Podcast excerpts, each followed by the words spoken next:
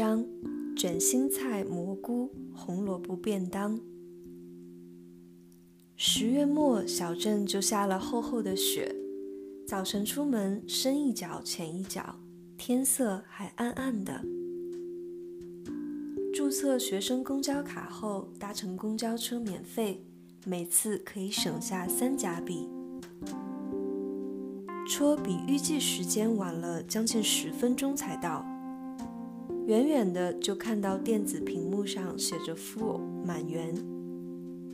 车没停就径直开走了。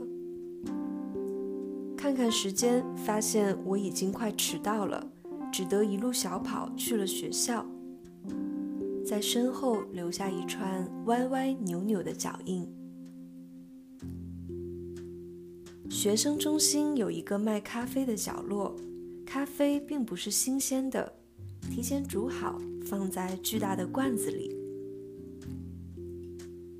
可以自己拿不同大小的纸杯接咖啡，四五个大罐子摆在角落，看起来很有气势，但实质上只有两种咖啡：普通混合咖啡和深烘焙咖啡。所谓的深烘焙，也只是味道更重、更苦一些而已。最小的纸杯零点七五加币。中等大小的一加币，最大的杯子一点五加币。这价格远比外面的连锁咖啡厅还便宜很多。于是早晨常有学生排队接咖啡，手里都拿着最大的杯子，可以一直喝到下午。旁边的桌子上摆着糖、牛奶和奶精，可以自助添加。不另外收取费用。我一般都会留出些空隙加牛奶，但很多时候走过去发现奶盒早已经空了。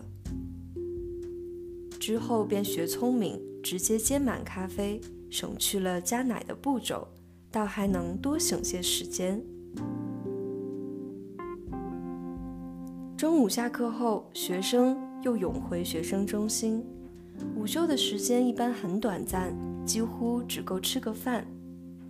这个时候，角落的咖啡桶已经被撤掉，换上了各式各样的三明治和面包。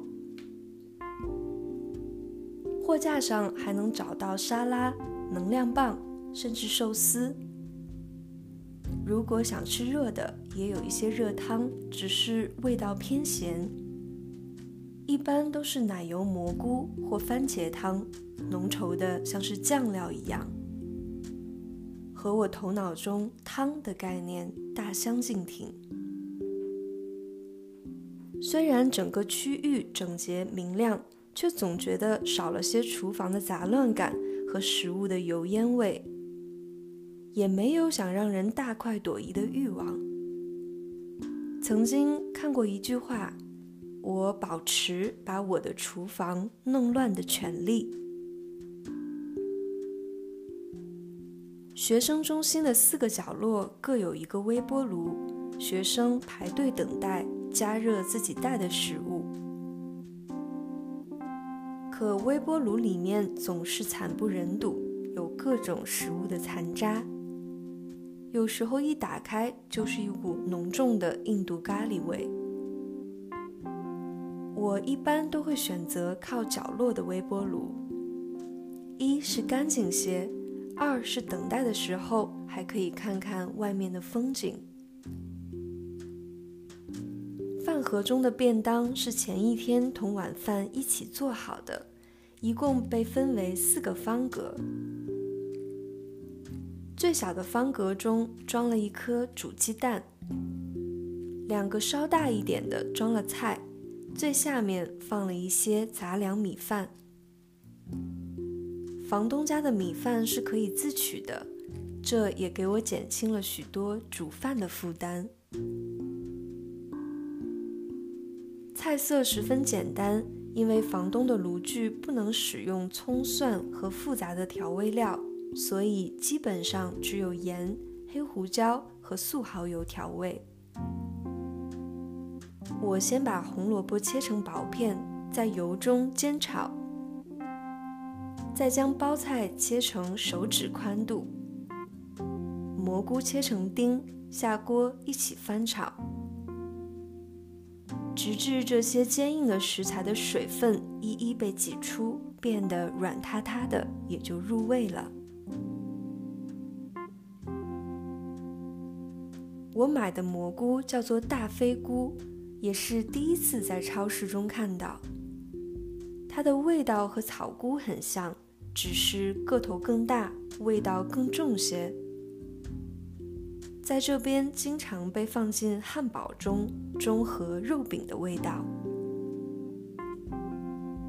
我有时候实在是馋肉，就买些午餐肉罐头，等到菜出锅之后，再一同埋在饭盒之中。赶快盖紧盖子，放好到冰箱里，生怕房东闻到味道。我从小便不喜欢吃红萝卜，我妈就会把红萝卜切成滚刀块，用花生油煎至表皮变黄，闻起来也是一股甜甜的味道。还会加些蚝油和牛肉粉。这样炒出来的红萝卜焦香咸鲜，我总是可以吃很多。自己做时，我尝试着加了些包菜和蘑菇，谁知歪打正着。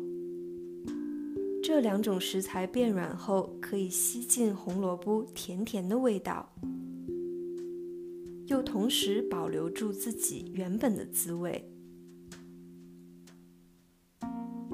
若是能加些薄薄的牛肉一起翻炒，裹上些油脂，想必口感一定会更加浓厚甜香。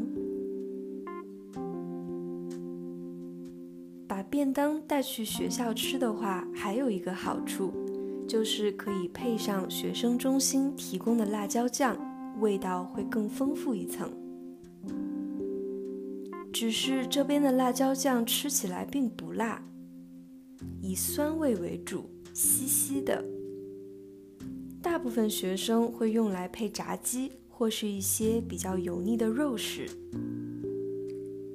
我常常一边吃一边想，这要是国内的油泼辣子，可能早就被一抢而空了。